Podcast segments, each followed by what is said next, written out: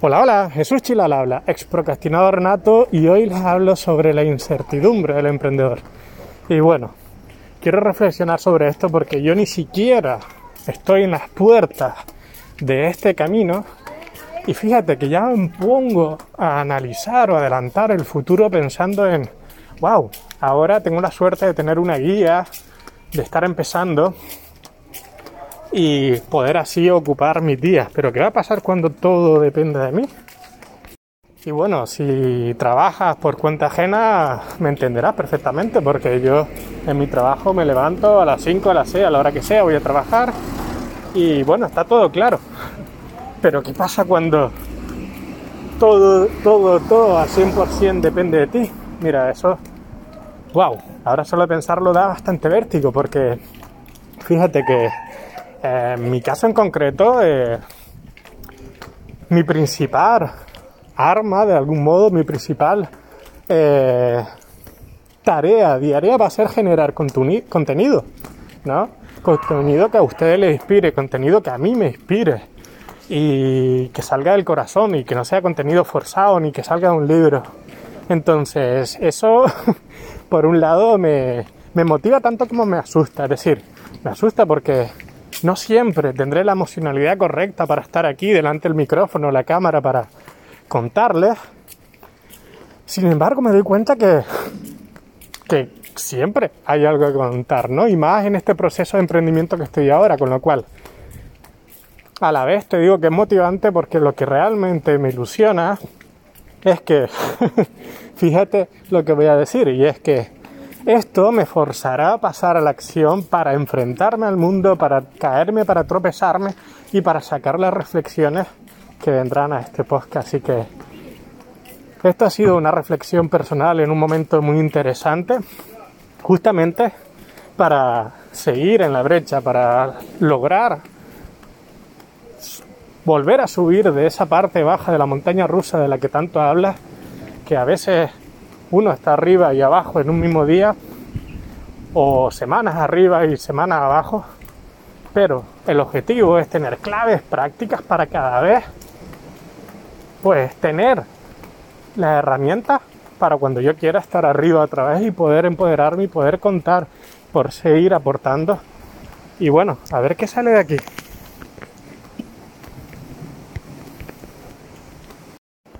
Y justamente venía escuchando una masterclass de generar cursos online y fíjate lo que dice el ponente, es decir, es súper importante y es la base de todo y es el motivo principal que me hace moverme a pasar a la acción es que no puedes ofrecer nada que no hayas conseguido ya.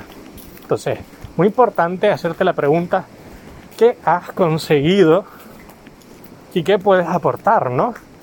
Porque me encanta el ejemplo que pone y lo sigo hace tiempo este ejemplo y es que nadie puede aprender a jugar al fútbol leyendo un libro, hay que practicarlo.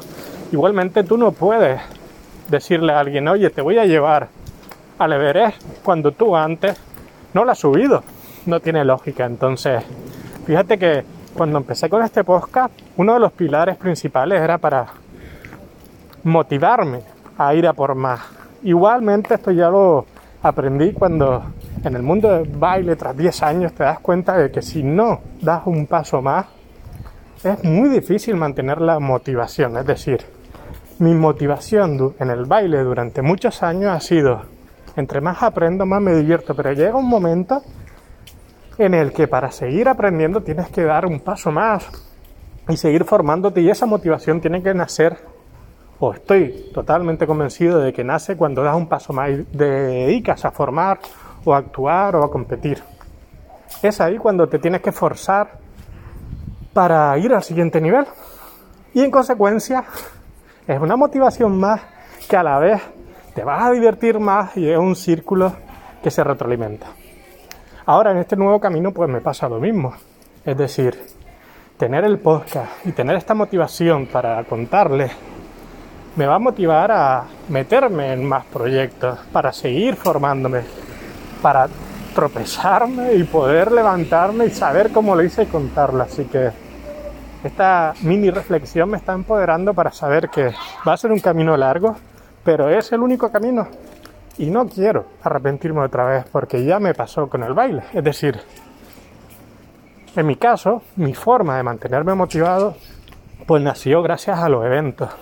Y por cierto, lo hablaré muchas veces aquí, que para mí ha sido una escuela de desarrollo personal porque tuve que superar muchos miedos para salir a la luz, para hacerlo, para atreverme a cobrar, para ir a por más, para soñar en grande.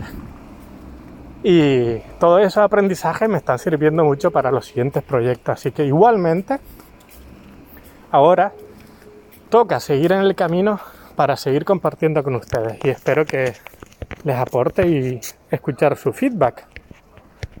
Así que vamos a por más.